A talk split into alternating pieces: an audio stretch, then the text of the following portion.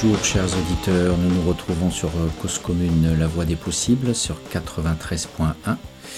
Dans notre émission d'aujourd'hui Les mondes rêvés de Georges, j'ai vraiment un grand plaisir à vous présenter l'ouvrage de Michel Pinson et Monique Pinson-Charlot, La violence des riches, chronique d'une immense casse sociale. C'est paru à la découverte en 2013.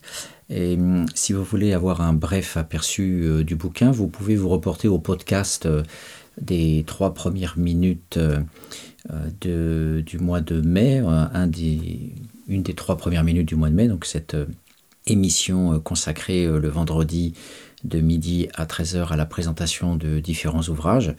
Voilà, je vous invite d'ailleurs à écouter régulièrement cette émission captivante, un débat passionnant autour de la présentation de plusieurs bouquins.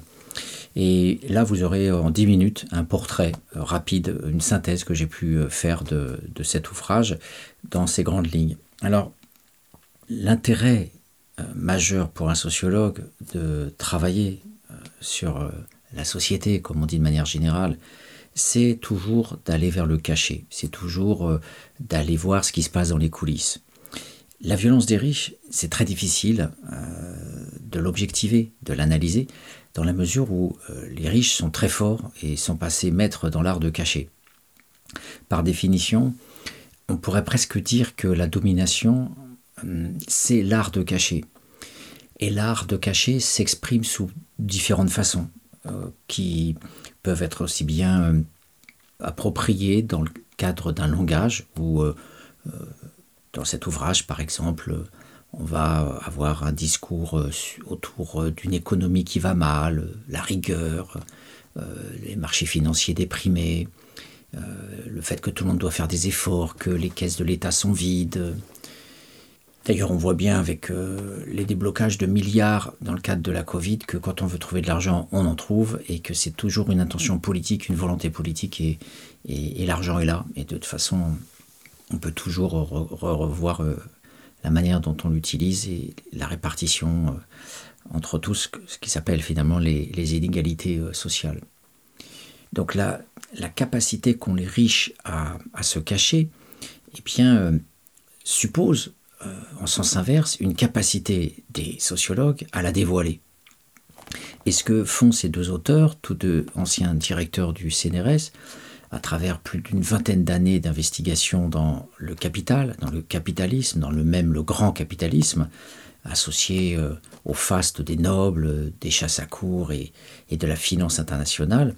Le grand mérite de, cet ouvrage, c'est justement de nous euh, donner à voir à la fois la part du cachet qu'ils appellent les violences matérielles, à savoir euh, tout l'argent que les riches font pendant que dans le même temps euh, le pays s'appauvrit, le peuple s'appauvrit, les pauvres deviennent encore plus pauvres, euh, les contrats de travail deviennent de plus en plus précaires. Et, et de l'autre côté, euh, ce cachet s'exprime à travers les violences symboliques, on pourrait même dire de manière encore plus constitutive, puisque pour parler de cachet, eh bien, il faut l'organiser, et ça s'organise justement par le langage, ça s'organise par des êtres humains, essentiellement bien sûr les patrons, mais aussi leur porte-parole, à savoir les médias dominants officiels et euh, les hommes politiques. Et si l'ouvrage La violence des riches se consacre euh, au décortiquage, au détricotage des mécanismes de pouvoir des grands dominants, du fric, de la finance, eh bien, euh, ça suffit pas en fait de s'en tenir aux riches en tant que tels.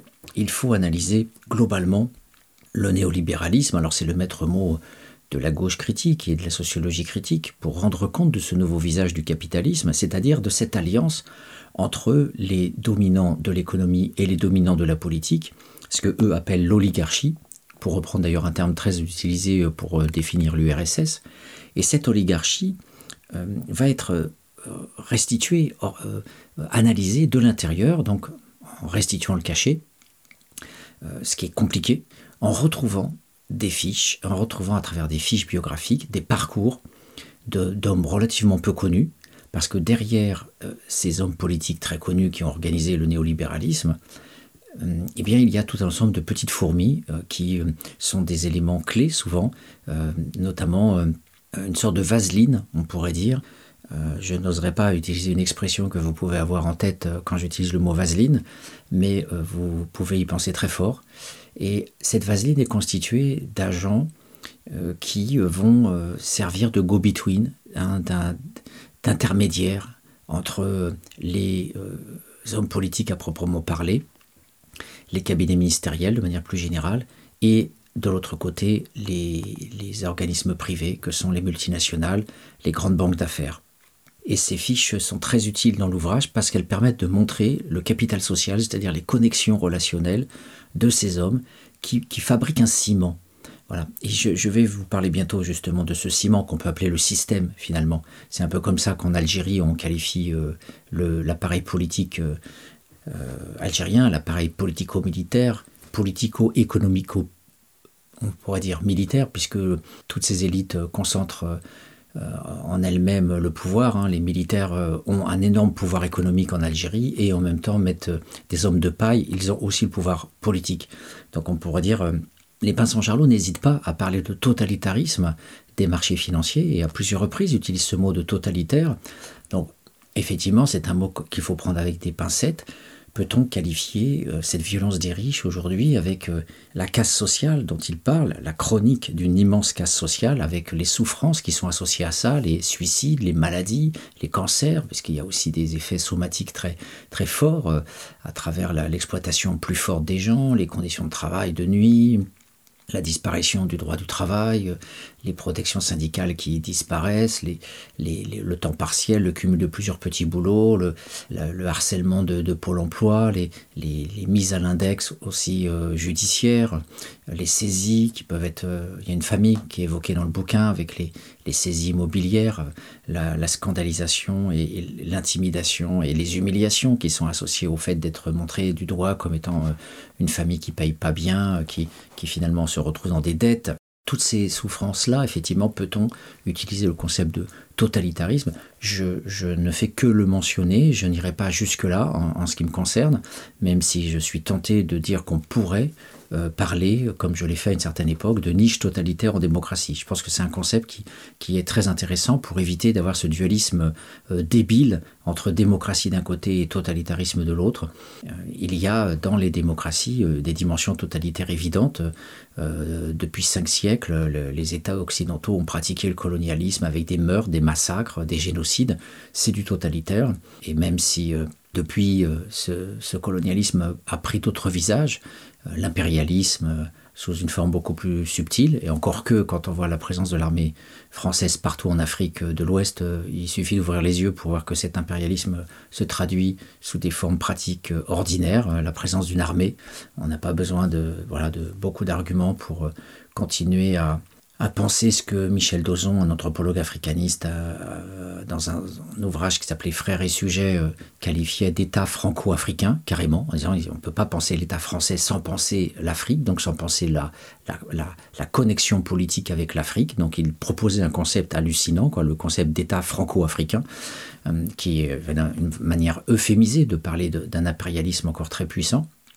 Et cette, cette violence euh, des riches donc suppose d'associer les violences matérielles et les violences symboliques. Je vais vous donner un exemple très concret dans quelques instants parce que il faut euh, suivre la logique des pinsons Charlot qui est de donner presque d'asséner des faits, d'asséner des preuves tout au long de cet ouvrage qui fourmille d'exemples, qui fourmille de traçabilité, euh, on pourrait dire, euh, donc avec un matériau de preuve, hein, ce qu'on appelle l'empirique, un système de preuves extrêmement nourri, documenté, euh, probant, donc euh, qui est pertinent et qui, qui permet effectivement euh, de, restituer ce cachet avec des preuves, on pourrait dire presque féminines, au sens où souvent les femmes, dans le cadre du travail, ont besoin de, de fournir beaucoup plus de preuves de leurs compétences que, que, les, que les hommes, eh bien on pourrait dire que quand les sociologues s'attaquent aux riches, quand les sociologues ne sont plus sur les terrains habituels de la pauvreté, comme c'était mon cas, sur les terrains euh, on pourrait dire parfois même aller ronger un os, hein, aller, euh, aller travailler avec les associations caritatives ou, aller travailler auprès des, gens qui, travaillent. Euh, la sociologie du travail est très développée. même des sociologues de droite comme Alain Touraine et toute son équipe ont quasiment toute leur vie travaillé sur le travail, les ouvriers, les jeunes de cité. On nous donne un os à ranger, souvent il faut le voir comme ça, alors que bien peu de sociologues seraient autorisés à systématiquement suivre des hommes politiques ou des financiers dans leur travail, alors qu'on s'autorise à le faire avec des jeunes de cité, avec des toxicomanes, des sortants de prison, des SDF, comme j'ai fait euh, en suivant Georges pendant 15 ans. Alors que voilà, euh, imaginez euh, pouvoir suivre un, riche, voilà. Alors, après, on le fait de manière presque manipulatrice, c'est-à-dire quand Fabius a accepté que Marc Abélès le suive un peu en fait, Marc Avalès n'a pas suivi du tout euh, Fabius. Fabius lui a donné un droit d'entrée dans l'Assemblée nationale pour faire un petit peu une ethnographie euh, du Parlement. Après, il a proposé une sorte d'ethnographie euh, de la Commission européenne, mais c'est très très allusif et, du coup parfois presque lénifiant et complaisant. voilà, les, dominants finalement racontent un peu ce qu'ils veulent et ce type d'ethnographe comme Abélès, bah, du coup, ne va pas vouloir ouvrir et forcer les portes comme le font euh, magnifiquement les Pinsons Charlot et, je tiens à louer euh, ce travail. Alors, comme je le disais dans les trois premières minutes, euh, qui au départ m'avait un peu glacé, je ne vais pas y revenir. il faudra dans une émission ultérieure essayer aussi, pourquoi pas, de proposer la sociologie, la sociologie, et de dire qu'effectivement, il y a des droits d'entrée, comme toujours en ethnographie. il faut montrer patte blanche, et si on commence à balancer la violence des riches comme premier bouquin, eh bien les portes vont se fermer. Donc euh, le, premier, euh, le premier ouvrage des Pinsons Charlot, c'était pas la violence des riches, c'était dans les beaux quartiers. Et c'est vrai que quand on a un ouvrage comme ça, eh les dominants euh, ne vont pas tout de suite se méfier des sociologues et vont les laisser travailler. Donc c'est vrai que peut-être aussi sous l'emprise symbolique de la haute bourgeoisie qui leur a ouvert les portes, les, a enfarinés en leur montrant un certain nombre de choses autorisées, notamment leurs écoles dans le 16e avec les, les aides parentales à l'école publique. Enfin, voilà, relisez dans les beaux quartiers, mais en tout cas, voilà, c'était un ouvrage très, très raboté, très calme, qui n'a rien à voir avec Sarkozy, euh, le patron des riches, ou, cet ouvrage, La violence des riches, où là, on a vraiment du cachet, on a de la restitution de choses qui ne se disent pas, bien sûr, que les hommes politiques ne vont jamais dire, en disant, voilà, quels sont mes liens, quels sont euh, mes amis, quel est mon copinage, mon népotisme euh, à la Fillon, hein, qui avait placé sa femme et, et qui permettait à la famille d'engranger des dizaines de milliers d'euros. Et je reviendrai sur le principe de la justice, parce que c'est une violence symbolique et en même temps une violence matérielle, puisque les riches ont peu d'amendes et les pauvres ont des amendes. La violence symbolique extraordinaire de la justice. Je redonnerai tout à l'heure un exemple très concret pour donner à voir justement euh, cette, euh, cette violence et, comment elle s'exerce très, très concrètement. Donc, ce qu'il faut retenir en premier regard, c'est ce couple entre, euh, d'un côté, le pillage, le pillage des dominés à travers la ponction du travail euh, qui voilà, s'exprime depuis des centaines d'années sous la forme de ce que Marx appelait la, la plus-value. Mais au-delà de ça, le néolibéralisme, c'est donc cette association entre la violence matérielle, autrement dit le pillage sous toutes ses formes, le prélèvement de la plus-value sur euh, les travailleurs, les dividendes des actionnaires, euh, les rémunérations exorbitantes euh, des, dirigeants des, grandes entreprises, des multinationales. Et les Pinsons Charlot démontent magnifiquement les mécanismes par lesquels on croit que ces rémunérations sont légitimes alors qu'en fait elles sont totalement arbitraires, elles ne correspondent à rien d'autre qu'à du copinage. Et on verra dans le cours des émissions consacrées à cet ouvrage que euh, souvent ce cachet qui est euh, tout simple mais qu'il faut connaître à la façon du canard enchaîné, les comités de rémunération. Voilà, on reviendra sur, ce, sur ces groupes-là. Euh, personne connaît l'existence des comités de rémunération et une fois qu'on a lu les Pinsons Charlot, on se dit mais c'est quoi ce foutage de gueule? C'est quoi ce foutage de gueule? Comment est-il possible que on puisse tolérer en République l'existence d'accords hors de tout droit qui permettent justement euh, librement à, ses patrons de définir euh, euh, leur, leur, rémunération, alors même qu'il il y a tant de réglementations pour définir les salaires, pour définir les petites augmentations qui sont souvent accordées à coups de centimes, comme ils le disent bien dans, dans leur ouvrage. Cette association entre violence matérielle et donc violence symbolique, j'ai parlé essentiellement là du pillage, les violences symboliques, c'est tout ce système qu'il décortique qu'il démonte Et cette part de, cachet suppose une interprétation plus subtile. Quand il y a un mécanisme d'enrichissement, on peut, sans être économiste, assez rapidement, comme le font souvent les journalistes, aller éplucher les comptes en banque au Luxembourg, dans les paradis fiscaux. Le pillage matériel, ce sont justement les violences matérielles parce qu'il y a non seulement des taux de profit énormes, des rémunérations énormes, mais il y a aussi beaucoup de détournements d'argent.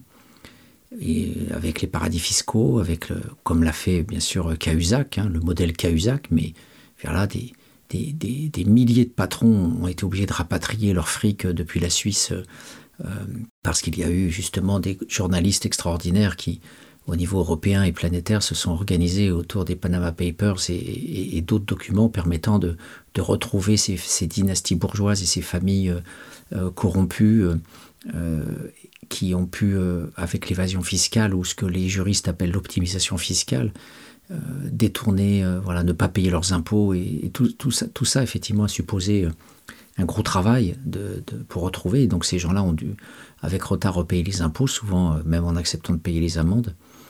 Et donc cette violence économique, euh, matérielle, ce pillage organisé euh, à double vitesse, non seulement on est riche, mais en plus on ne veut pas payer d'impôts, on ne veut même pas rendre à la collectivité une part de cette richesse. Donc euh, je reviendrai sur la justice à double vitesse, mais là on voit bien c'est un enrichissement à double vitesse.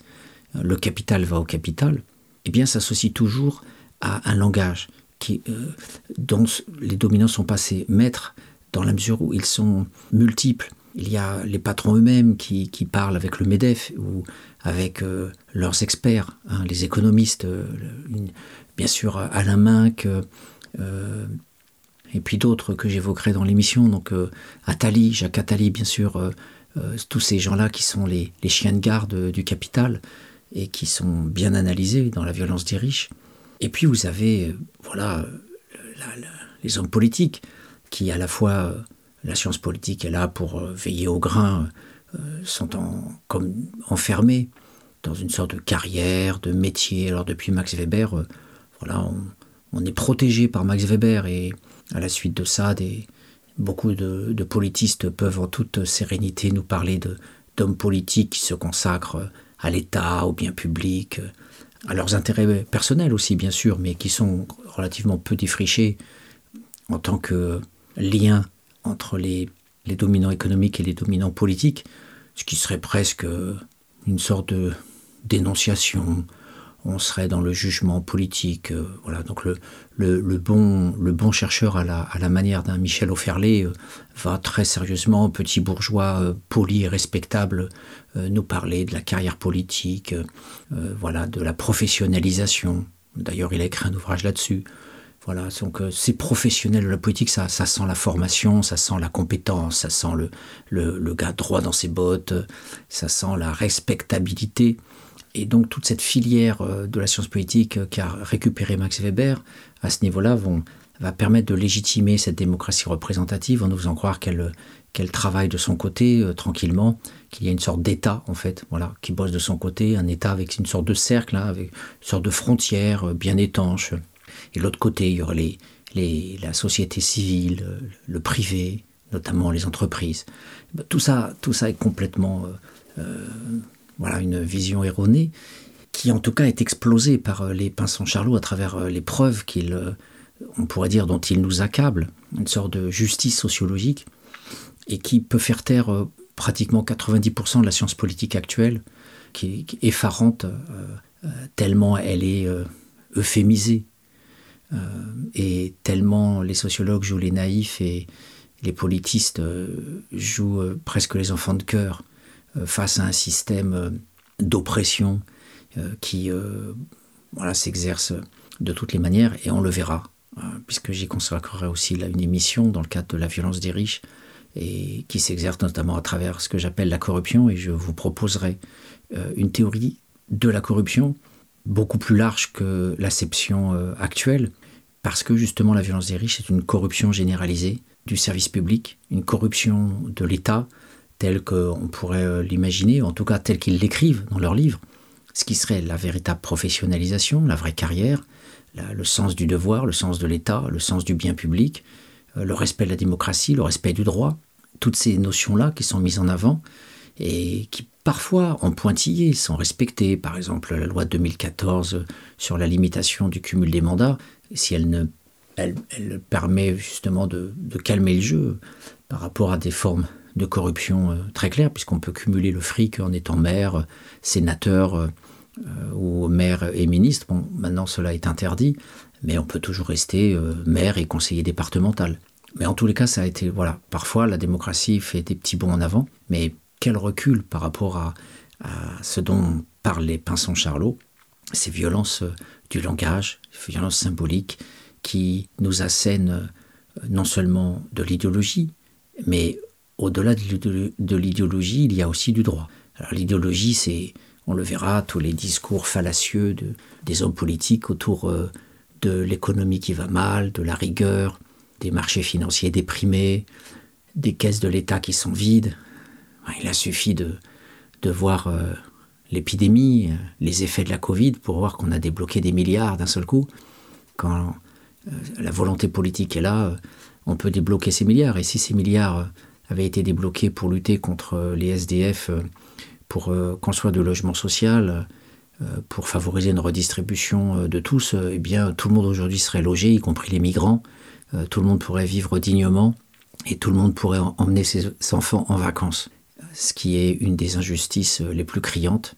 Les gosses qui pourrissent dans les cités, tandis que les autres vont pouvoir aller voir un oncle aux États-Unis ou en Nouvelle-Zélande euh, suivre euh, un tonton ou une tata journaliste euh, qui, part dans un autre pays.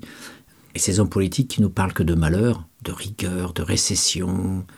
on a l'impression qu'on a un gros nuage gris au-dessus de la tête. Eh bien, l'ouvrage des Pinsons Charlot nous montre au contraire les formidables dividendes, les profits colossaux que font les actionnaires. Et en plus, cet argent est caché, cet argent est, emmené ailleurs, il est, caché dans des paradis fiscaux. Et c'est voilà double, le double enrichissement de, de ces, de ces dominants qui fait que le titre La violence des riches est parfaitement légitime, parfaitement justifié. Les hommes politiques, je le disais, c'est la classe politique qui, euh, la droite comme la gauche de gouvernement, le Parti socialiste, euh, existe et s'organise autour de ce patronat, autour de, cette finance, autour de ce, pouvoir économique. Et l'ouvrage pourrait être lu en sous-titre, non pas comme simplement la violence des riches et la casse sociale, mais comme la traîtrise du Parti socialiste. Le mot est peu scientifique, la traîtrise. Mais si on reprend la formule de Paul Nizan, les chiens de garde, revus par euh, Serge Alimi, le journaliste, les nouveaux chiens de garde à propos des, médias, tandis que Paul Nizan parlait plutôt des philosophes. À l'époque, c'était essentiellement eux qui étaient lus et qui avait euh, voilà, une, influence euh, importante dans le champ politique. La culture politique, la culture intellectuelle, culturelle euh, des hommes politiques était beaucoup plus forte qu'aujourd'hui. Voilà, la plupart des acteurs politiques ont des connaissances économiques et le reste, c'est du tweet et, et, de, et de la réplique. c'est même pas de la répartie, mais c'est la réplique à deux balles sur, sur Internet avec les technologies modernes. Donc, régression de la civilisation, ça à coup sûr. Et ce qui est important donc de, signaler, c'est que il est difficile d'avoir les mots justes pour euh, qualifier euh, cette, euh, ce retournement, ce basculement de la gauche au pouvoir en 1983. Tout le monde le sait qu'à partir de Fabius, la gauche a entériné le néolibéralisme. Et c'est pareil en Grande-Bretagne, tous les partis en Allemagne, aux États-Unis, au Japon, les partis finalement bloquent, sont tous euh, font partie de l'oligarchie. Et s'il n'est pas possible de parler de, traîtrise, alors euh, je propose justement le concept de corruption généralisée. Je reviendrai, je pense qu'il y a effectivement un mot peut-être plus ajusté que chien de garde ou traîtrise qui s'appellerait corruption. Et je vais en donner un exemple après une pause musicale. Je vais en donner un, exemple significatif à travers euh, le fonctionnement de la justice qui me permettra de voir très clairement euh, comment fonctionne la justice de classe à travers euh, des exemples imparables qui sont relativement peu falsifiables. On sait qu'une des définitions de la science, c'est la possibilité de falsifier. Eh bien, je, je propose aux, politistes qui écouteront ce que je vais raconter, en reprenant bien sûr les propos des Pinsons Charlot dans leur démonstration, je, leur propose justement de falsifier, de montrer la falsifiabilité des données qui, euh, qui seront présentées. Euh, voilà. Mais pour introduire cette traîtrise, euh, eh bien, je vous propose ce, un morceau Lord of the Church, un groupe anglais de rock qui a écrit une chanson qui s'appelle Dance With Me et elle me fait très rire parce que j'imagine le, Parti socialiste euh, en train de parler au peuple à travers euh, cette chanson. Donc à tout de suite, après ce grand morceau de rock.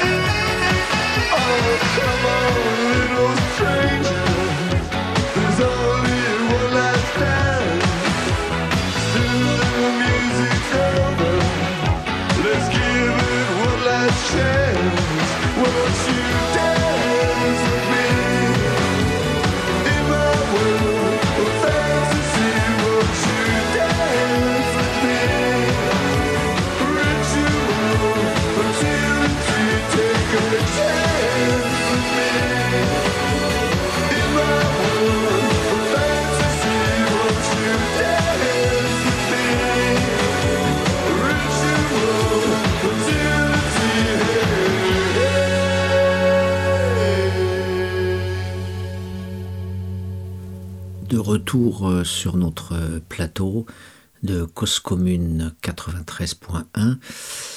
Dans notre émission Les mondes rêvés de Georges, aujourd'hui nous parlons de cet ouvrage extraordinaire des Pinsons Charlot, La violence des riches, chronique d'une immense casse sociale.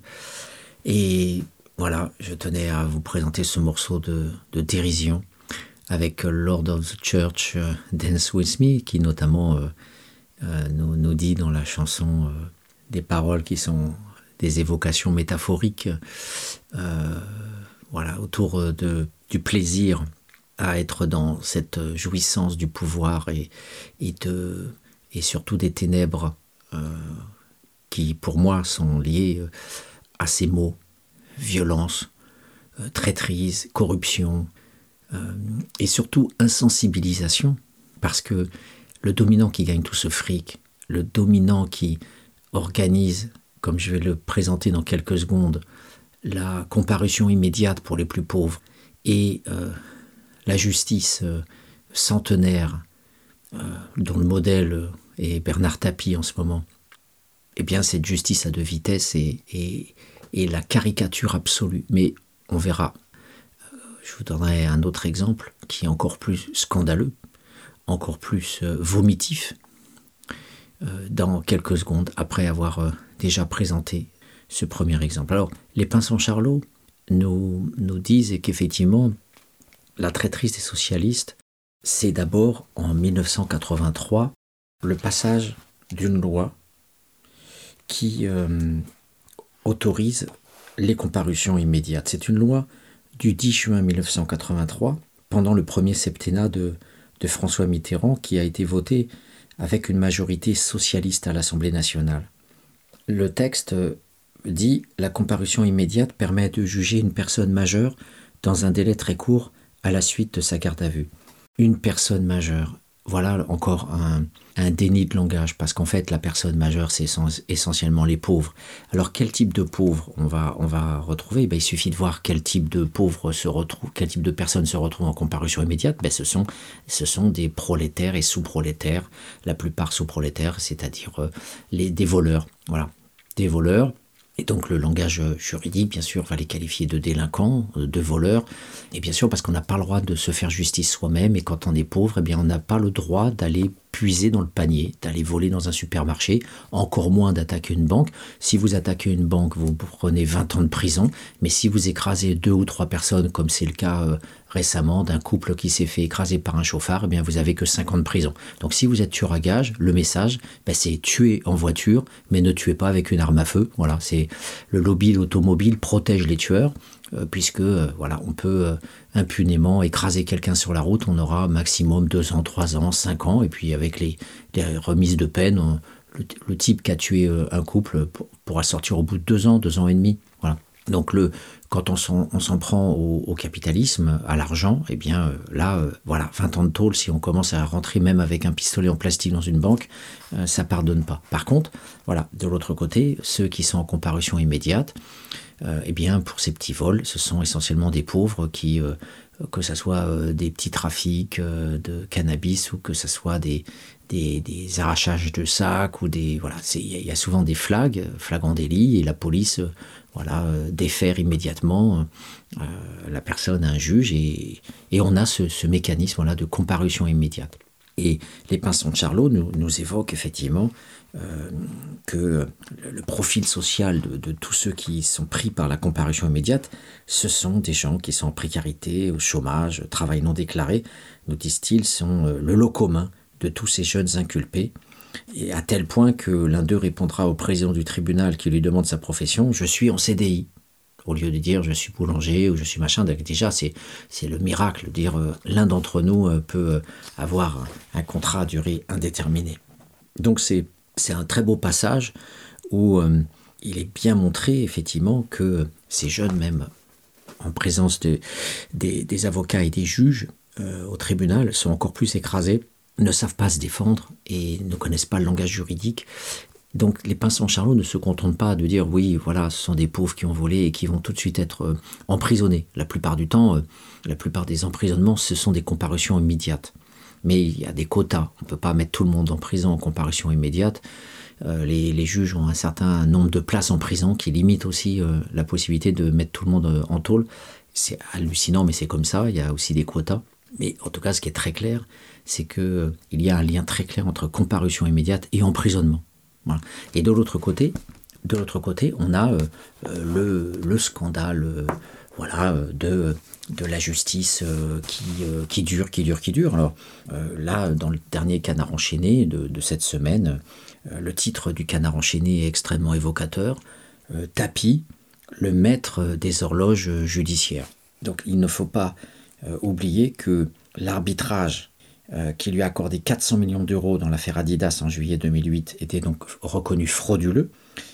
C'est ainsi qu'on a jugé la Cour d'appel de Paris le 17 février 2015. Donc vous voyez déjà que entre 2008 et 2021, euh, on, a grosso modo 13 ans 13 ans. Hein. D'un côté, vous avez la comparution immédiate, de l'autre côté, vous avez l'homme d'affaires euh, crapuleux, euh, magouilleur, voilà, qui est l'équivalent dans le monde économique de ce qu'a pu être un, comment il s'appelait? Charles Pasqua, bien sûr, dans le domaine politique, et bien sûr Pasqua qui a eu ce rôle déterminant pour remettre De Gaulle au pouvoir en 58 et qui a organisé on pourrait dire la finition de mai 68 avec cette organisation de cette manif gigantesque le 30 mai 68 et puis bien sûr l'organisation du, SAC, le service d'action civique avec euh, euh, toute cette euh, ce mélange nauséeux de mafia, de bandits, de, de, syndicats jaunes, d'hommes politiques véreux. Voilà. Je suis effectivement, voilà, tout cela est documenté. Je,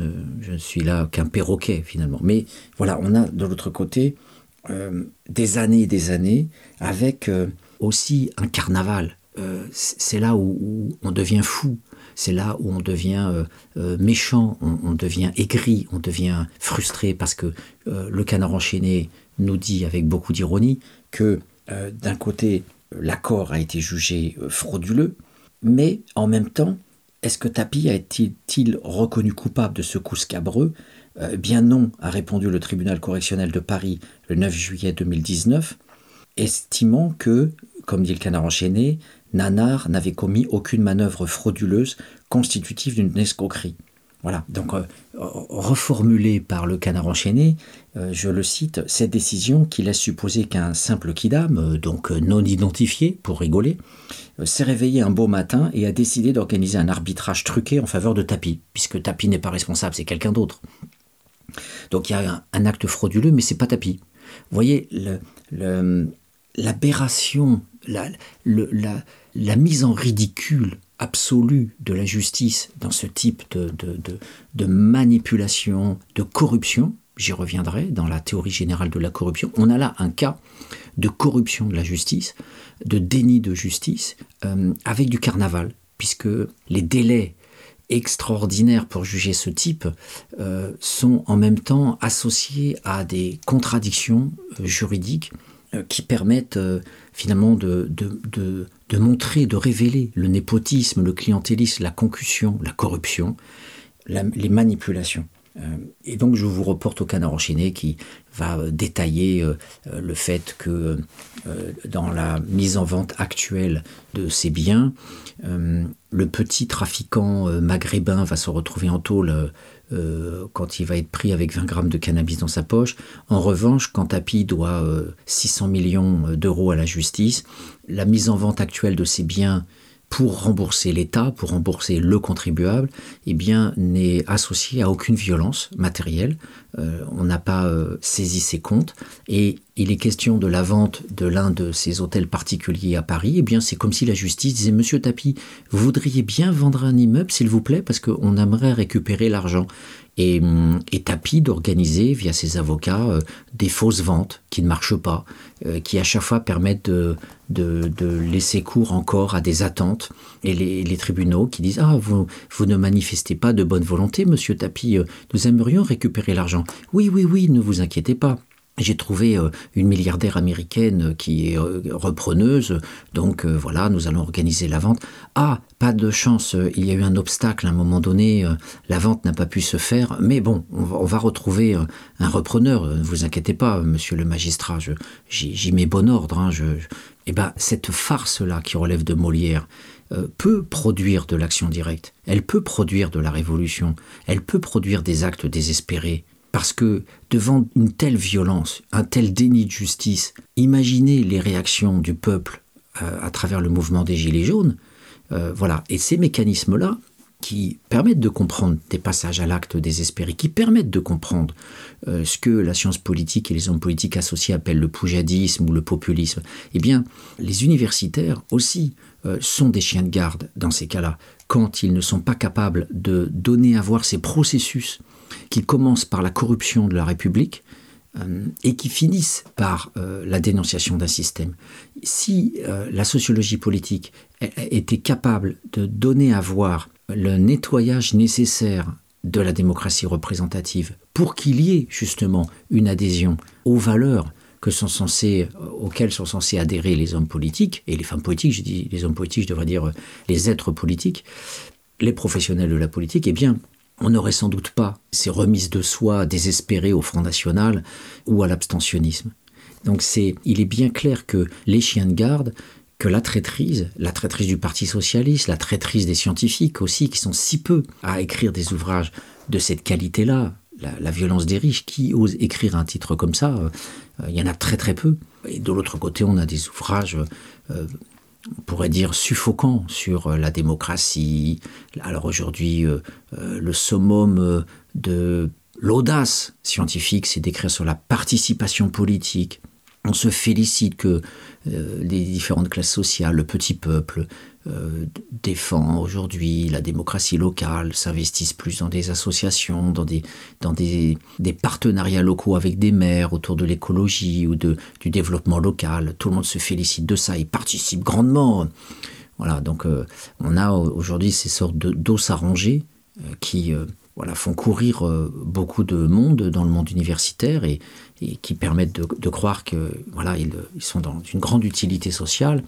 Euh, tandis qu'ils sont bien rares ceux qui euh, vont vers le monstre, vers le diable, euh, vers l'impitoyable férocité des dominants, parce qu'il y a des risques, il y a des risques physiques, des menaces de mort, quand on voit déjà, ne serait-ce que dans la, vie, leur vie à eux, dès qu'il y a une sorte de publicisation, dès qu'on est un petit peu connu, on reçoit des, menaces de mort, et c'est le cas notamment encore révélé par le canard de ce directeur de FR3 euh, Orléans qui a reçu des menaces de mort euh, suite à, des invectives lancées par euh, Préau, là, ce journaliste euh, de, CNews. Alors là, pour le coup, euh, quand on parle de populisme, voilà comment les médias sont populistes, que les chercheurs aillent bosser sur le populisme des médias au lieu de s'en prendre souvent aux, aux gens euh, non, non attaquables parce que disséminés et sérialisés, comme disait Sartre. Donc c'est trop facile voilà, de dénoncer le populisme des uns quand on, on, ne, parle pas du populisme des autres. Et donc, euh, parce que ce, ce, type de, de FR3 euh, région avait refusé de faire un reportage sur commande sur Jeanne d'Arc, eh bien, Préau et, et puis le maire de Lyon ont commencé à, à, à l'incendier et a suscité justement dans les réseaux sociaux euh, cette vindicte qui euh, aujourd'hui a abouti à, ce que ce, ce, ce gars là des médias de FR3 dépose plainte pour euh, menace.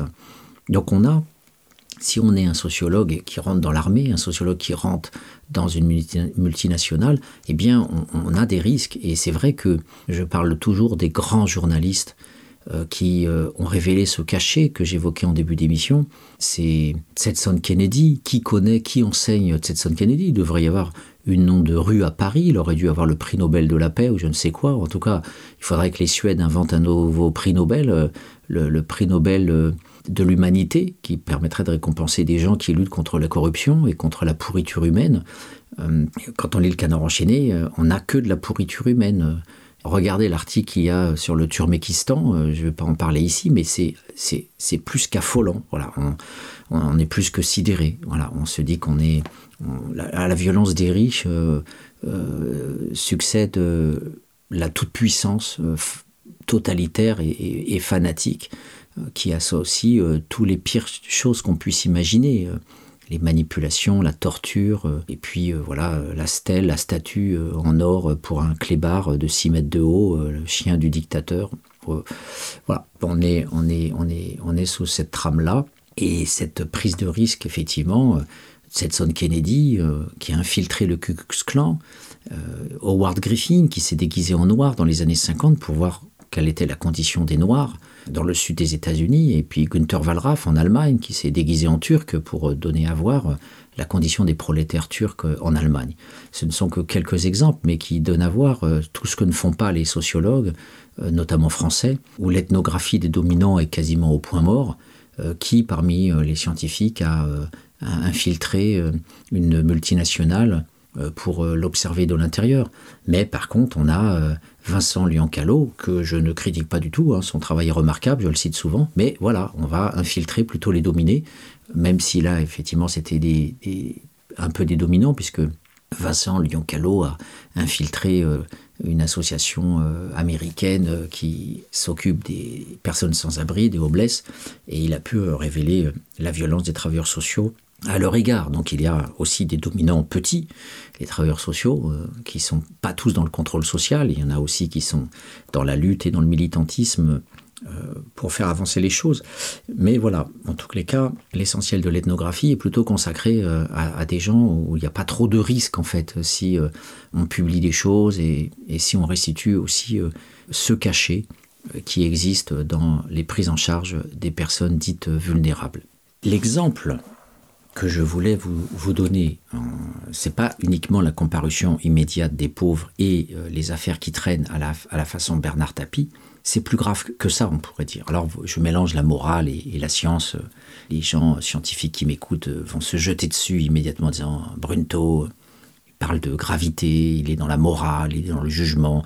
Il y a même un, type qui écoutait la radio euh, qui m'a traité de bossuet du XXIe siècle. Je serais donneur de leçons.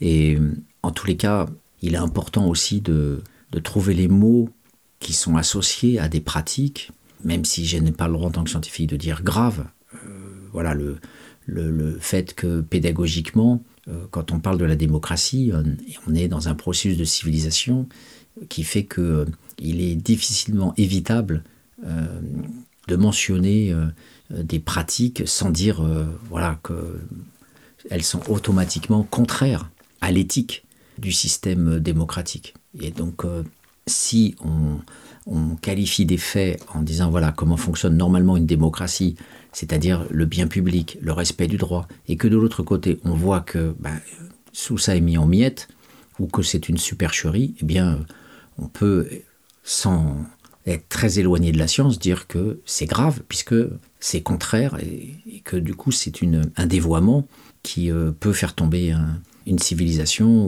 ou, un système politique qui, qui est considéré par tous comme meilleur qu'un totalitarisme ou, ou, que le nazisme euh, ou que le communisme stalinien ou, chinois ou de Corée du Nord ou une dictature militaire birmane, égyptienne ou algérienne. Donc il est important aussi de ne pas simplement euh, facilement parler des dictatures et des corruptions des autres pays. C'est pour ça que quand je propose une théorie plus générale de la corruption, c'est très important. On y reviendra parce que elle permet cette théorie-là de rapprocher la démocratie des totalitarismes ou des autoritarismes et de montrer que loin de l'image d'épinal du policier qui vous demande 20 euros sur une route perdue euh, au Maroc ou en Algérie, euh, on a affaire à une corruption bien plus structurée est bien plus organisée et bien plus nuisible en Occident. Et la violence des riches nous invite à entrer dans ce système généralisé de la corruption. Donc c'est cet arrière-plan qu'il faut garder euh, de la déstructuration de la morale publique. Et la corruption permet justement de penser l'exemple que je vais vous évoquer euh, et que je considère encore plus grave que la justice a deux vitesses entre la comparution immédiate et le déni de justice, qui est l'affaire Tapi, où, euh, ne l'oublions pas, euh, Christine Lagarde a été reconnue coupable mais non sanctionnée. Là aussi, c'est une farce. On est dans le carnaval de la justice, comme Bernard Tapie n'a pas été reconnu coupable, tandis que euh, ce qui s'est passé a été reconnu comme acte frauduleux ce genre d'aberration, de contradiction, de farce ou de carnaval, peu importe les mots, euh, plusieurs mots permettent de mieux cibler finalement qu'un seul mot, eh bien, ce ne sont encore rien par rapport à, l'autre exemple que je vais maintenant euh, vous évoquer. Alors cet autre exemple, c'est quoi? C'est le fait de faire un bras d'honneur à la volonté populaire. La démocratie, c'est quoi? La démocratie, c'est normalement l'expression de la volonté populaire qui s'appelle la souveraineté nationale. Donc ça c'est un mot, de bourgeois, un mot inventé sous la Révolution française. Souveraineté nationale, un mot abstrait. On va dire le peuple, à un moment donné, a le droit de s'exprimer à travers un vote. Et après, les représentants sont censés respecter euh, un, minimum euh, ce, vote. Euh, voilà. Et surtout, quand ils s'expriment encore plus clairement à travers une question précise et non pas sous la forme d'une élection générale. Quand on vote dans une élection générale, les représentants, les gouvernements, les, députés font un peu ce qu'ils veulent après. Ça s'appelle le mandat représentatif. et non pas le mandat impératif. Notre système démocratique repose sur le mandat représentatif, qui a été défendu par Sieyès en 1789. C'est ce principe-là qui gouverne toutes les démocraties du monde. On vote et après les représentants font ce qu'ils veulent. Alors évidemment ils ont un programme, ils ont bien sûr c'est comme Hollande qui nous disait je vais lutter contre la financiarisation. Puis une fois au pouvoir, euh, on a vu, et c'est très bien évoqué dans La violence des riches, où on parle beaucoup de François Hollande et de tous les réseaux socialistes, eh bien, c'est tout le contraire qui a été fait, parce que le réseau du Parti socialiste et de François Hollande, euh, c'était déjà des réseaux avec la finance. Donc c'est ce genre d'entourloupe finalement banal dans le cas du mandat représentatif, parce que les représentants font ce qu'ils veulent. Et comme ce sont des dominants qui doivent avoir le suffrage du peuple, qui est constitué par des gens qui ne sont pas euh, des dominants, parce que les dominants c'est une minorité, donc l'essentiel du peuple ne sont pas des dominants. Donc du coup, il faut mentir pour avoir ce vote des dominés, du peuple, comme on dit. Et une fois qu'on a ce, ce, mandat, euh, une fois qu'on a ce, cette élection, eh bien après, bah, on continue à fonctionner euh, entre dominants et pour les intérêts des dominants avec quelques miettes. Alors ces miettes, bien sûr, sont toujours mises en, avant. L'école publique, le droit d'avoir des syndicats. Alors le droit de manifester, c'est Là, franchement, euh, non, puisque c'est même pas un droit constitutionnel. On a le droit de manifester ses opinions. Ça renvoie plus aux libertés publiques et à la presse, mais en tout cas, a un abus de langage dans le fait de dire qu'il y a un droit constitutionnel à la manifestation. Je me suis toujours opposé, c'est pas vrai. Voilà, il y a tout au contraire une obligation d'autorisation par le décret-loi de 1935. Euh, voilà, donc en tout cas, toutes ces miettes, les petites libertés qui sont autorisées, le fait d'être l'école obligatoire, euh, le fait d'avoir aujourd'hui des minima sociaux, toutes ces miettes-là sont souvent importantes quand on regarde ce qui se passe dans le monde où souvent il n'y a pas de retraite, on doit travailler jusqu'à la mort et il n'y a pas d'assistance sociale. Euh, et, la plupart des gens qui, sont pauvres meurent de faim ou meurent de maladie. Donc voilà, ces miettes-là ne sont pas autant des miettes au regard de ce qui se passe dans le monde entier, ça c'est sûr. Et c'est un abus de langage de ma part de croire que ce sont des miettes. Mais au regard de ce que peuvent faire les dominants compte tenu de leur richesse et compte tenu de ce qu'ils font de leur argent, effectivement ce sont des miettes. Donc tout dépend du point de vue euh, que l'on a au moment où on formule ce type de, de phrase. Donc la volonté populaire.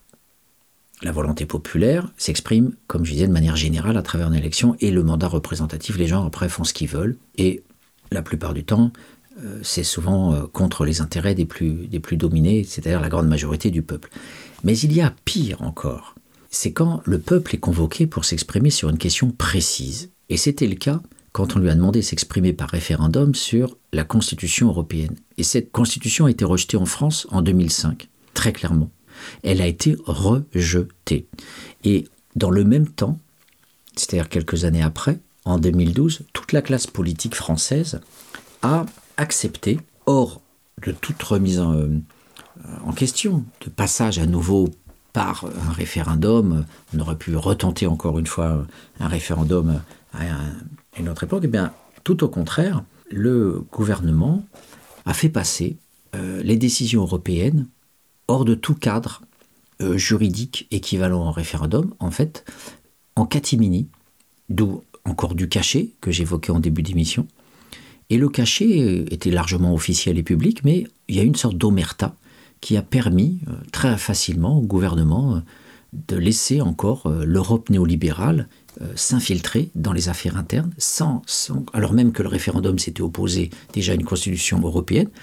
Et donc les élites politiques ont fait passer euh, ce qu'ils ont appelé la règle d'or budgétaire, permettant finalement à l'Europe de contrôler les États, dont la France, pour qu'il n'y ait pas de déficit public. Et donc, en tout cas, voilà, pour euh, légaliser le néolibéralisme, c'est-à-dire euh, l'État doit plus faire de social, il doit plus dépenser d'argent dans l'hôpital, dans l'école, etc. Donc, parce que tout ça, ça s'appelle du déficit public c'est encore une supercherie, parce qu'on pourrait très bien ne pas du tout être associé au, déficit public pour financer euh, l'hôpital euh, euh, ou, l'école. Donc on associe toujours le social et l'État social aux dépenses publiques. ça aussi, ça fait partie de l'idéologie totalement idiot d'imaginer qu'on ne puisse pas prélever sur les dividendes des actionnaires pour financer le bien public, à commencer par récupérer tous les impôts qui ne sont pas payés et tout ce qui est détourné par l'optimisation entre guillemets, l'optimisation fiscale. Et donc, c'est de ça dont je vais parler maintenant, c'est de cette filouterie qui a permis de subordonner l'État à l'Europe uniquement du côté du libéralisme, uniquement au niveau des intérêts de la finance nationale et internationale, et remise, une sorte de remise de soi finalement euh, à l'Europe, à, ces technocrates euh, lointains et non élus, qui euh, peuvent comme ça impunément nous dire non, vous n'avez pas le droit de faire telle loi ou telle loi, il y a une règle d'or budgétaire, donc finalement la classe politique fait semblant de se dessaisir de son pouvoir régalien pour finalement mieux contrôler et mieux asseoir son pouvoir, même s'il est un peu délocalisé, asseoir un pouvoir globalisé sur la finance. Alors ce pacte, euh, le pacte budgétaire, la règle d'or budgétaire dérive du pacte budgétaire. Le texte du traité sur la stabilité, la coordination et la gouvernance au sein de l'Union économique et monétaire, voilà comment ça s'appelle, le TSCG, appelé de manière plus usuelle le pacte budgétaire, a été mis au point par euh, Angela Merkel et Nicolas Sarkozy pour limiter, soi-disant, les déficits publics des membres euh, de l'Union et tout manquement, tout dépassement sera euh, sanctionné. Voilà. Et ce qui est incroyable, c'est que ce même Conseil constitutionnel qui a dit à Hollande, vous n'avez pas le droit de taxer à 75% les plus riches au-delà d'une tranche de revenus, au-delà de 1 million d'euros, vous n'avez pas le droit, voilà, parce qu'on s'attaque directement aux riches. Donc le Conseil constitutionnel s'est déclaré compétent pour euh, juger ce type de loi euh, financière, mais de l'autre côté, s'est déclaré totalement incompétent, euh, alors que c'est une atteinte à l'autorité régalienne de l'État, c'est une atteinte à, l'indépendance de l'État, puisqu'on s'en remet aux technocrates de Bruxelles, eh bien, les sages, comme on les appelle, ont décidé qu'il n'était pas nécessaire de recourir à un référendum, ni de réunir le Congrès, c'est-à-dire les deux chambres, l'Assemblée nationale et les sénateurs, pour y intégrer les nouvelles règles budgétaires européennes. Donc, cette alliance oligarchique, le Conseil constitutionnel, la classe politique, voilà, tous, on dit non, non, c'est bon, il euh, n'y a pas besoin de, quoi que ce soit, on va se contenter d'une loi ordinaire pour euh, faire passer la pilule. Hein. Je vous parlais de vaseline, eh bien le Conseil constitutionnel a été aussi euh, un des éléments de cette vaseline pour instaurer à perpétuité, comme disent les pinsons Charlot, l'austérité pour les peuples européens. Voilà, une simple loi organique. Alors qu'il aurait fallu une réforme de la Constitution pour euh, euh, entériner par un traité euh, ratifié par référendum une, une, clause aussi importante qui finalement impose aux, États ce regard européen permanent dès que euh, finalement on, rédige une loi, parce qu'il y a toujours une, conséquence financière quand on, quand on propose une loi. Bien, on voit bien là dans cet exemple accablant euh, qu'il euh, y a une façon de, de, libérer les intérêts du capitalisme, puisque tout ce qui relève de la finance n'est pas contrôlé, tandis que tout ce qui pourrait relever de l'état social et de ce qu'on appelle les déficits publics, eh ce qui n'intéresse pas la finance, hein, parce que le néolibéralisme, euh, c'est tout ce qui n'est pas le social, eh le néolibéralisme, c'est au contraire aller ponctionner sur l'État, aller gratter euh, les services publics pour qu'ils soient privatisés. Alors en Afrique, c'est caricatural, l'eau est totalement privatisée, tout est privatisé, mais même en France, un des scandales de, de, dernières années, c'est bien la délégation par Dominique de Villepin, euh, la délégation à des intérêts privés de la gestion des autoroutes, qui rapportait à l'État des milliards. Eh bien, euh, euh, de Villepin a bradé l'État, il, devrait être en prison pour corruption, puisqu'il il a vendu finalement un bien public à des actionnaires, à du privé, alors que ça rapportait énormément de l'argent à l'État. Voilà. Donc c'est, on, voit que derrière cette histoire de déficit public, il y a tout simplement euh, cette loi, euh, toujours plus d'argent et moins de réglementation pour euh, le capitalisme, et de l'autre côté, tout ce qui est associé au bien public, à la démocratie, à l'intérêt général, et donc l'école, l'hôpital, euh, ce qui permet d'être heureux dans la vie, euh, en tout cas de protéger les faibles, eh bien ça, euh, c'est cassé, c'est limité, on ne peut plus investir dessus et c'est considéré comme du déficit et en plus on peut le privatiser. Et le cœur du néolibéralisme, ça va être effectivement dans le second septennat de François Mitterrand et depuis la privatisation d'une grande partie des, services publics, comme ça a été le cas dans tous les pays capitalistes du monde, en tout cas dans la vieille Europe comme ailleurs.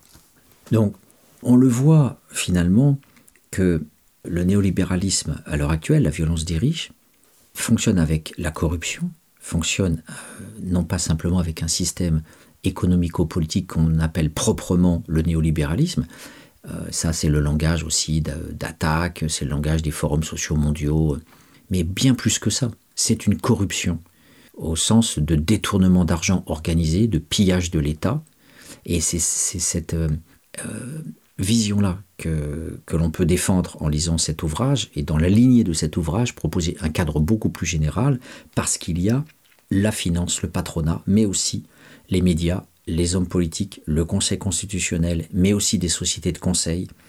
Il y a aussi bien sûr les autres États. Là, on parle que de la France, mais euh, il y a euh, aussi des, des, connexions familiales ou scolaires. Par exemple, les élites françaises qui vont se former dans les diplômes de MBA, de, business school aux États-Unis ou, ailleurs, même si de l'autre côté, il y a une lutte entre capitalistes qui est féroce. La, théorie des 300 familles euh, du Parti communiste n'est juste que parce qu'elle est aussi fausse, c'est-à-dire euh, elle est vraie au sens il y a bien aussi dans la violence des riches de Pinson Charlot l'idée des 300 familles, elle est prouvée sociologiquement, il y a bien euh, une oligarchie avec des grands patrons qui se connaissent les uns les autres, qui se réunissent dans des réunions, qui participent à de la philanthropie, et surtout la violence des riches insiste beaucoup sur le mécénat culturel. Euh, qui est une forme de légitimation, la grandeur du patronat euh, à travers euh, la maîtrise des codes culturels, des grands, voilà, de tout ce marché qui est aussi un marché financier, bien sûr. On vient d'apprendre récemment qu'un tableau de Picasso a été vendu 300, 103 millions d'euros. Voilà, ça fait partie de la pornographie des riches qu'ils étalent au grand jour et qui finalement ne passe pas pour de la pornographie, mais pour de la grandeur. Et donc il y a, il y a aussi des luttes féroce entre capitalistes et, la violence des riches commence par une de ces luttes entre le petit patronat euh, traditionnel euh, paternaliste des Ardennes qui fonctionnait euh, à l'existence locale et de l'autre côté le grand capital transnational avec des investissements à court terme, des fonds de pension, le pillage des savoir-faire, le fait de racheter une entreprise dans un tribunal de commerce, une entreprise quasiment bradée, avec un repreneur qui va en fait tout simplement piller des savoir-faire, euh, prendre des machines-outils, piller les actifs de la société, puis après repartir euh, et disparaître. Euh, là aussi, parfois, l'État français va lancer des poursuites judiciaires, mais bon, il y a peu de chances que les capitalistes américains, dans l'affaire qui est évoquée dans l'ouvrage des Passants Charlot, ils le disent eux-mêmes d'ailleurs, il y a peu de chances que la justice américaine file les, patrons véreux à la justice française. Et, donc voilà, on, est encore dans cette justice à, deux vitesses, au sens où euh, les dominés vont rapidement être captés, attrapés et mis en prison, tandis que la lenteur et la mollesse de la justice à l'égard des dominants euh, fait que euh, eh bien, les, justices franco-américaines vont traîner des pattes pour euh, attraper les, pourris en question et, les mettre en prison. Donc on, a toute une sociologie de la justice à faire encore, toute une sociologie du dévoiement du droit, puisque je l'ai montré avec le Conseil constitutionnel, le fait de faire passer par une simple loi ce qui avait été rejeté par le peuple en 2005, avec l'accord du Conseil constitutionnel, ce dévoiement, cette supercherie du Conseil constitutionnel, où ses membres eux-mêmes, euh, s'il y avait un tribunal, euh, alors là, les, universitaires vont dire ah Brunto populiste. Voilà, s'il y avait un tribunal populaire ou même pas populaire au sens du petit peuple en armes, plein revanchard et frustré, non, peuple représentant peut-être toutes les classes sociales, parce que quand on a Jean-Christophe Picard, qui fait partie d'Anticor, qui est un réseau remarquable de lutte contre la corruption. Et, regardez sur Internet euh, Thinkerview euh, sur YouTube, vous verrez que cet homme est, loin d'être un, révolutionnaire. Et, par contre, son réseau est remarquablement structuré pour dénoncer d'un point de vue juridique les, corruptions qui, existent dans plusieurs affaires, dans l'utilisation et surtout le non-utilisation du droit euh, par les dominants pour, euh, euh, pour que les riches payent leurs impôts, pour que les riches payent ce qu'ils doivent à la collectivité. Donc le réseau anticorps est très fort sur ce, sur ce secteur-là. Et d'ailleurs, ils disent eux-mêmes que normalement, la justice devrait se mobiliser parce qu'il y a dans le code pénal notamment un article qui parle du détournement de biens publics par négligence. Et Jean-Christophe Picard nous montre bien que souvent les élus ne vont pas utiliser le code pénal pour sanctionner l'usage qui a été fait de l'argent public par euh, euh, des, corrompus, euh, et, il se fait lui-même finalement l'auxiliaire du corrompu en ne voulant pas porter plainte, alors même que la personne a mal géré ou a utilisé par détournement, comme c'est le cas souvent des fonds européens, des fonds français. là, il donne l'exemple de Corse qui inventait le fait qu'il possédait des terrains euh, pour recevoir des subventions européennes, euh, comme les Corses ont fait voter des morts euh, à une autre époque, eh bien, il y a effectivement une justice fiscale qui ne se fait pas et Anticor, qui regroupe presque une centaine de groupes locaux, essaye de se, de se porter en justice, d'ester en justice, comme on dit, pour pouvoir justement dire nous les citoyens, on ne veut pas laisser ça quand même, ils utilisent nos impôts. Et on a bien là un gros problème au niveau du droit quand euh, les élus euh, ne veulent pas euh, vérifier le bonne utilisation des subventions. Et si on commençait à avoir des comités de vigilance autour des subventions qui sont données aux entreprises depuis tant d'années, les milliards et les milliards qui ont été donnés depuis la soi-disant crise de 74 aux entreprises, eh bien, on, serait surpris de voir que si on additionnait tous ces milliards et si on faisait un calcul précis de la manière dont ils ont été utilisés pour redresser la barre ou autre, on serait sans doute. Euh, j'invite les économistes euh, justement à faire ce type de calcul pour voir si on aurait aujourd'hui un déficit public et si la dette de l'État serait toujours aussi importante qu'elle l'est aujourd'hui. Voilà, donc je vous propose à nouveau une pause musicale et cette fois-ci, ça sera une chanson d'amour pour sortir de cette vision tellement glauque de l'humanité qu'elle en devient désespérante.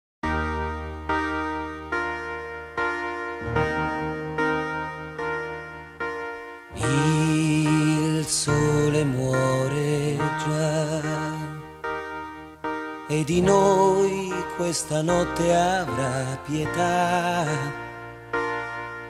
Dei nostri giochi confusi nell'ipocrisia.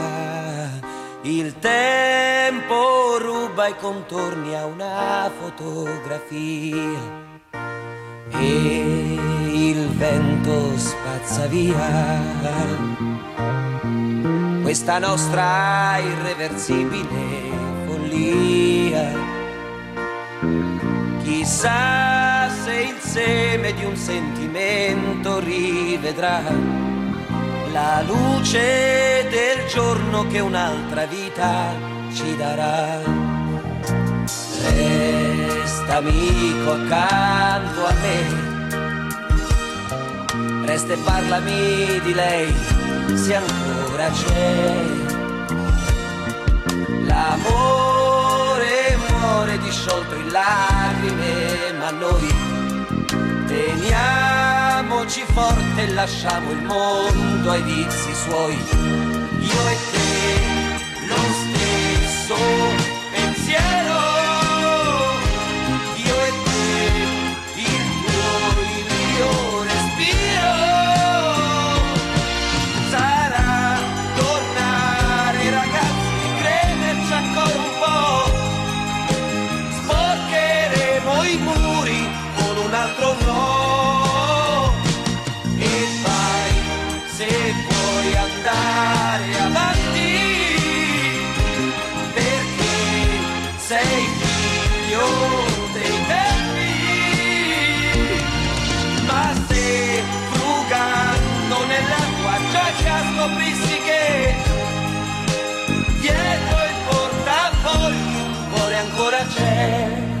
amico cerca me.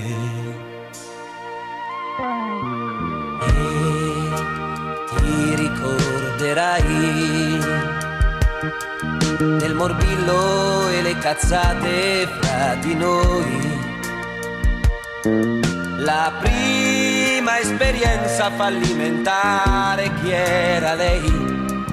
Amico era ieri le vele le hai spiegate ormai. E tu ragazza pure tu,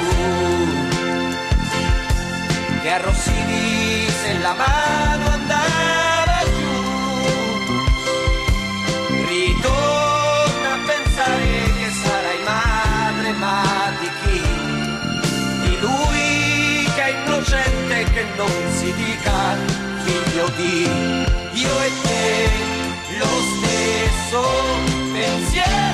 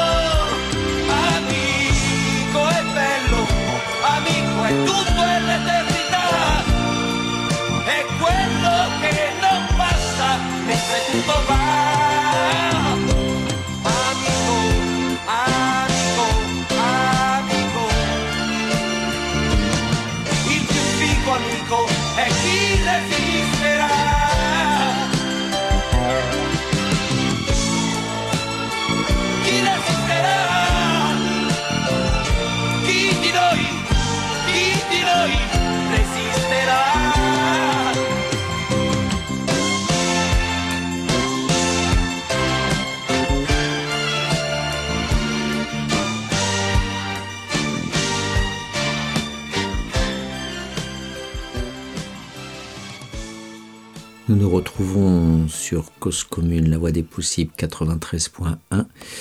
Notre émission Les mondes rêvés de Georges se penche aujourd'hui sur euh, l'ouvrage des Pinsons Charlot, La violence des riches, chronique d'une immense casse sociale. Et la lecture de cet ouvrage, finalement, euh, a ouvert la porte à une réflexion plus globale sur la corruption. Je voudrais finir justement cette première émission sur euh, une petite montée en généralité. Il y aura bien sûr euh, plusieurs émissions consacrées à, cet ouvrage. La richesse de, sa documentation nous permet de, partir finalement de certains tableaux, de certaines descriptions pour euh, pouvoir euh, effectuer des comparaisons et, des ouvertures entre guillemets théoriques.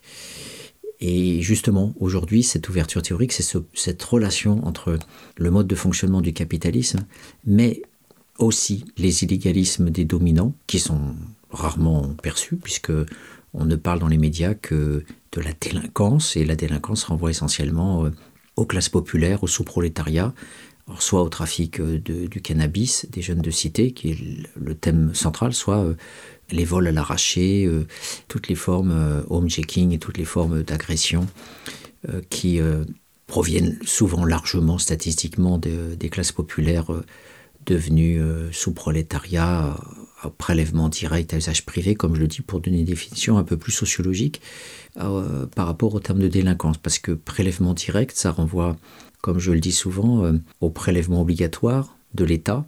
Et hum, comme je le dis là aussi souvent, euh, les historiens ont bien montré que l'État, c'est d'abord des êtres humains qui, à l'origine, étaient des chevaliers en armes et qui ont pillé des villages, qui se sont créés une noblesse, une aristocratie, euh, qui ont commencé à cultiver leur grandeur.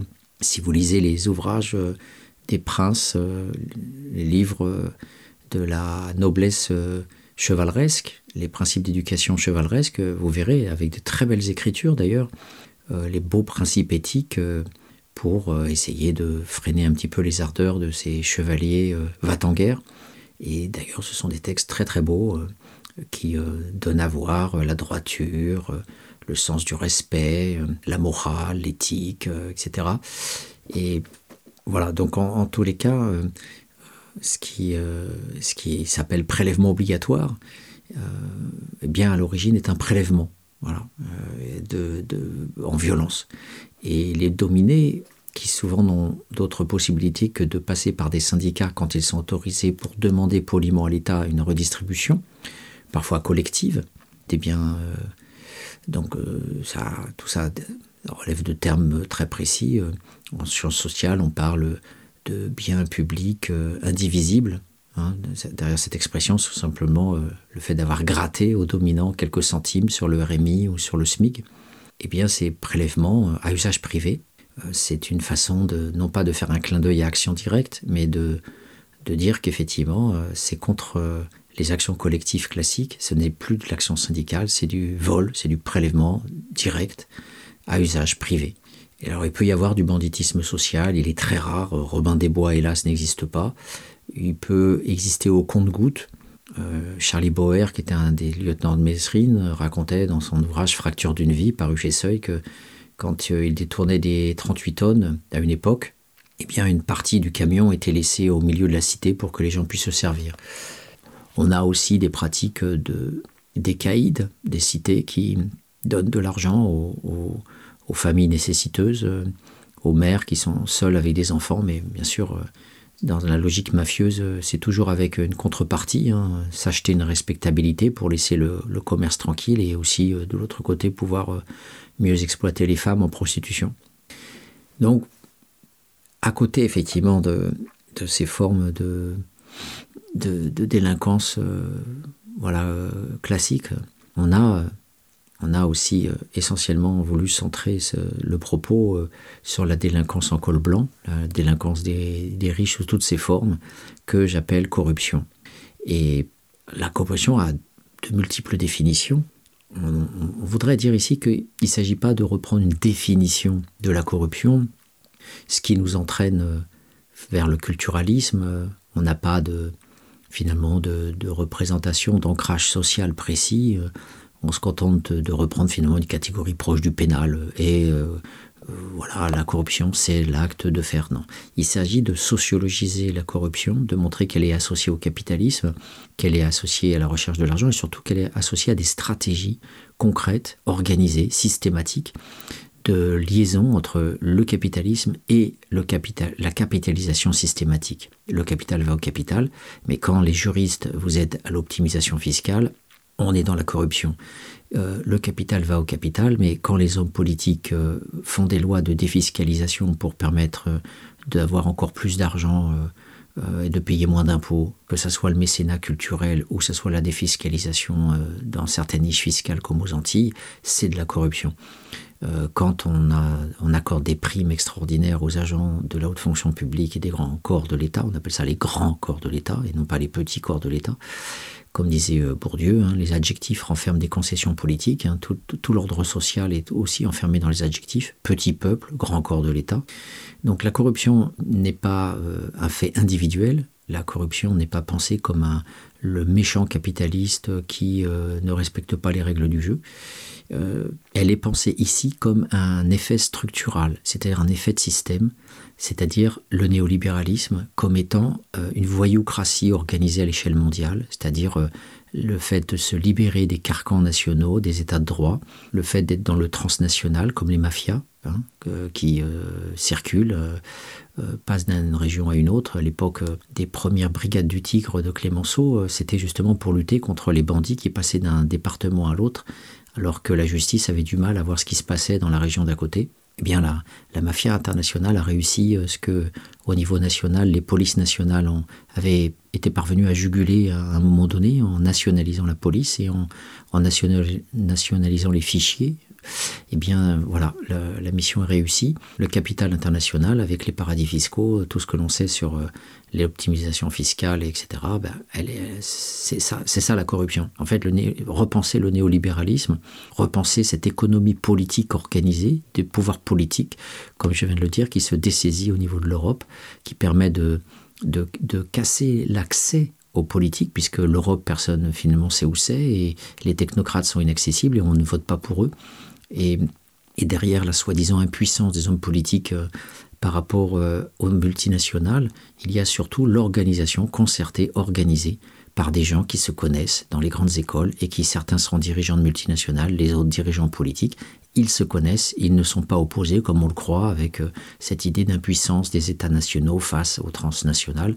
Le, concept d'oligarchie des pinsons Charlot nous, nous permet de penser ce capital social commun, ces, circulations, ces connexions à, travers euh, aussi toutes leurs sectes. Euh, récemment, on a découvert qu'il y avait voilà, des, organisations qui réunissaient des journalistes, d'hommes médias officiels, des hommes politiques et des grands financiers notamment dans cette secte qui s'appelle le siècle, qu'a traversé à un moment donné euh, Emmanuel Macron, et, euh, ou David Pujadas, par exemple. Et euh, donc voilà, j'invite les sociologues à aller faire de l'ethnographie et de la sociologie cachée dans ces milieux-là, ces milieux de pouvoir, afin de poursuivre l'œuvre des Pinsons Charlot sur euh, l'organisation euh, généralisée de, la corruption. Alors, la corruption, je le disais, est structurale, mais elle est euh, une pratique de prédation qui permet, en fait, euh, par une position de pouvoir dans l'État, mais parfois hors de l'État, en tout cas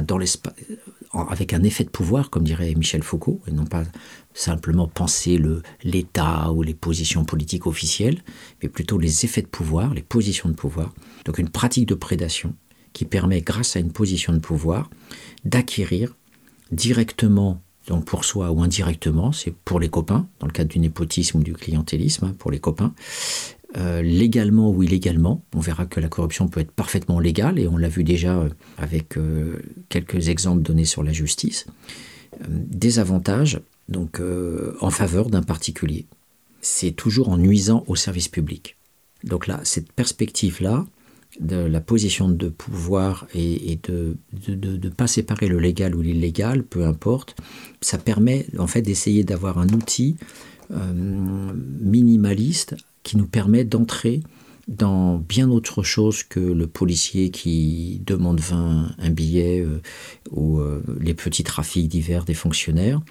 Mais là, il s'agit de penser le capitalisme dans sa dimension néolibérale aujourd'hui, afin de voir qu'il y a une volonté systématique de piller l'État, une volonté systématique non pas simplement de s'enrichir, que les bourgeois fassent de plus en plus d'argent, mais aussi de s'attaquer au bien commun, de s'attaquer au service public, de s'attaquer à la démocratie, de s'attaquer à tout ce qui fait la civilisation démocratique. Donc il y a une logique, une pente autoritaire, voire totalitaire, comme disent les pinsons Charlot, parce qu'il y a la remise en cause systématique du droit. Et c'est aussi peut-être la, la première définition euh, qui, vient à l'esprit quand on parle de corruption, c'est la remise en cause du droit, mais dans son acception la plus générale. C'est-à-dire que à travers le terme de corruption, il s'agit d'à la fois euh, de traquer un illégalisme formel, mais aussi un état de putréfaction, c'est-à-dire euh, ce que les définitions officielles euh, évoquent euh, sous l'appellation d'altération par décomposition. La corruption des chairs, euh, il y a une décomposition. Et bien là, la décomposition morale, la décomposition, c'est-à-dire que le néolibéralisme, c'est une certaine forme de démoralisation du capitalisme traditionnel, alors pas être démoralisé au sens émotionnel, mais la démoralisation au sens de amoralisation par rapport à une certaine forme de, de capitalisme qui a pu exister, qui était voilà, parfois mafieux, mais parfois moral, avec euh, des entrepreneurs qui investissaient, qui donnaient du travail, certes avec du paternalisme, certes avec de la domination, mais en tous les cas avec un certain nombre d'acceptation de règles euh, au terme de, prélèvements sociaux. Euh, voilà, donc le modèle idéal de ça, c'est ce qu'on a appelé euh, les Trente Glorieuses, euh, la social-démocratie. Eh bien, euh, ce modèle-là a volé en éclats et euh, la voyoucratie s'est instituée, euh, s'est incrustée dans l'État. Elle, existe de plus en plus à travers les capitaux flottants, à travers euh, cette logique-là. Et c'est de ça dont on, dont on va parler grâce à cet ouvrage, en s'appuyant euh, sur euh, des portraits, sur des micro-faits euh, qui sont autant de petites histoires dans la grande histoire du pillage. Et, c'est cette grande richesse des pinsons Charlot qui, nous, qui va nous permettre de, brosser plusieurs émissions autour du néolibéralisme, autour de la corruption. Et donc, d'une certaine façon, ça nous permet de penser de manière plus générale la structure actuelle des classes sociales.